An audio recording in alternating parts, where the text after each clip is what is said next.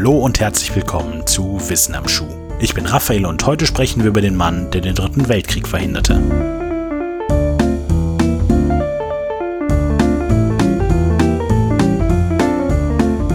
Nach dem Ende des Zweiten Weltkrieges 1945 beherrschte in den nächsten 45 Jahren der Kalte Krieg das Weltgeschehen. Auf der einen Seite der Ostblock unter der Leitung der Sowjetunion und auf der anderen Seite die NATO mit den Vereinigten Staaten an ihrer Spitze. Der Ost-West-Konflikt war die ideologische Konfrontation zwischen den kapitalistischen Systemen im Westen und den kommunistischen im Osten. Man spricht vom Kalten Krieg, weil die beiden Supermächte nie in einen direkten, offenen Konflikt miteinander eintraten. Wäre das passiert, sähe die Welt heute sicher anders aus, nämlich tot und verbrannt. Denn der Ost-West-Konflikt war durch ständiges Aufrüsten auf beiden Seiten geprägt. Die militärischen Kapazitäten der Supermächte wurden ständig ausgebaut, nicht zuletzt auf nuklearer Ebene. Ohne genaue Zahlen zu kennen, existierten zu Hochzeiten insgesamt weit mehr als 25.000 Atomwaffen. Genug, um alles Leben auf der Erde etliche Male auszulöschen. Im Laufe der 45 Jahre wechselten sich Phasen größter Anspannung mit Phasen relativer Entspannung. Ein paar Mal war die atomare Katastrophe sogar zum Greifen nah.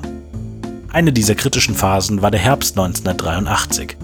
In den USA war der ehemalige Schauspieler Ronald Reagan Präsident geworden, der alles andere als einen Entspannungskurs einleitete. Seine Politik war von ständigen Provokationen und offener Dämonisierung des Ostblocks geprägt. Am 1. September 1983 resultierte die Nervosität im Ostblock sogar im Abschuss einer koreanischen Passagiermaschine, die fälschlicherweise für ein Spionageflugzeug gehalten worden war. Kurzum, aus Sicht der Ostmächte gab es kaum eine Zeit, in der der amerikanische Erstschlag wahrscheinlicher war als im September 83. Und ausgerechnet am 23. September meldete ein Raketenfrühwarnsystem nahe Moskau den Abschuss nuklearer Interkontinentalraketen von einer amerikanischen Raketenbasis.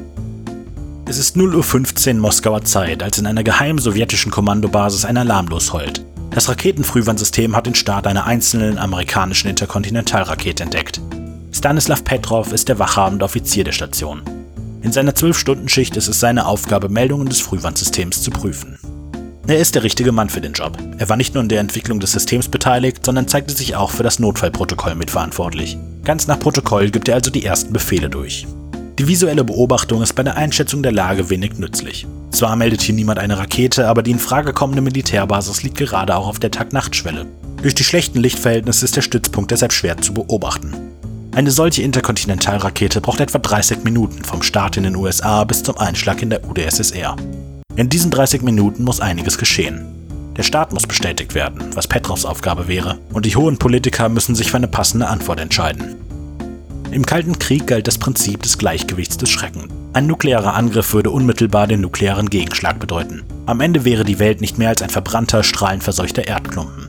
Dieses Atompad stellte sicher, dass keine der Großmächte einen direkten Angriff einleitete, würde dieser doch auch die eigene Vernichtung bedeuten. Trotzdem wurde jetzt der Start einer Nuklearrakete gemeldet. Petrov wartet die 15 Minuten bis zur Meldung des Radarsystems nicht ab. Gerade als er zum Hörer greift, um einen Fehlalarm durchzugeben, meldet das System einen weiteren Start. Dann noch einen und noch einen und noch einen. Laut dem System befinden sich gerade fünf atomare Sprengköpfe auf direktem Weg in die Sowjetunion. Aber Petrov bleibt bei seinem Bericht und meldet Fehlalarm. Die nächsten Minuten sind schreckliche Minuten der Anspannung, denn Petrovs Einschätzung basiert primär auf seiner Intuition. Er sollte Recht behalten. Das Radarsystem bleibt stumm und keine Rakete trifft die Sowjetstaaten. Hätte Petrov sich anders entschieden, hätten Politiker vermutlich den Gegenschlag angeordnet. Das sowjetische Arsenal wäre in Richtung NATO gefeuert worden, die dann ihrerseits den Gegenschlag angeordnet hätten. Dieser dritte Weltkrieg wäre kurz, aber verheerend gewesen. Petrovs Entscheidung hatte dieses Szenario verhindert. In einer umfassenden Untersuchung stellte sich später heraus, dass der Alarm durch Sonnenreflexion in der Atmosphäre ausgelöst worden war. In der Situation kam alles zusammen die seltene Konstellation von Erde, Sonne und Satellit, die Reflexion direkt über einer amerikanischen Militärbasis und der vermeintliche taktische Vorteil, die visuelle Beobachtung durch die Tag-Nacht-Schwelle quasi unbrauchbar gemacht zu haben. Petrov selbst sagte später, er habe nur seinen Job gemacht. Seine Kollegen hätten wahrscheinlich genauso entschieden. In der Sowjetunion war man scheinbar der gleichen Meinung. Er bekam eine Mahnung, weil er während des Vorfalls kein schriftliches Protokoll geführt hatte, mehr nicht. Allerdings wurde er später wegen anderer Leistungen in der UdSSR ausgezeichnet und befördert. Vor seinem Tode im Mai 2017 bekam Petrov im Westen mehrere Auszeichnungen für seinen Einsatz verliehen. Interessanterweise beruhte Petrovs intuitive Einschätzung auf Fehlinformationen. In der Sowjetunion war man davon ausgegangen, dass ein Erstschlag der NATO mit dem vollen Arsenal stattfinden würde. Der gestaffelte Start weniger Raketen machte für Petrov deshalb schlicht keinen Sinn. Nach dem Ende des Kalten Krieges 1989 wurde allerdings bekannt, dass genau das der Plan der NATO gewesen wäre. Wenige Raketen, um die Führung in Moskau und zentrale Knotenpunkte auszuschalten und dann die Kapitulation fordern.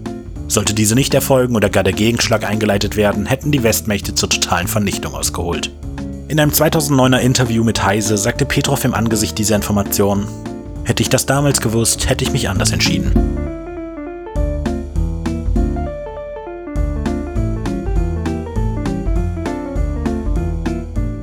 Das war eine von 20 Folgen der WAS Classics, einer kleinen Auswahl von Wissen am Schuh-Episoden, die ihr über jeden Podcast-Anbieter findet.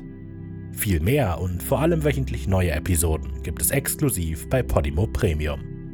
Links und Quellen für diese Episode findet ihr in der Folgenbeschreibung. Ich freue mich immer über Kritik, Feedback oder ein einfaches Hallo. Nutzt dafür die Social Media Kanäle von Wenig Originell auf Facebook, Instagram und Twitter oder schreibt eine E-Mail an wissenamschuh at wenig-originell.de.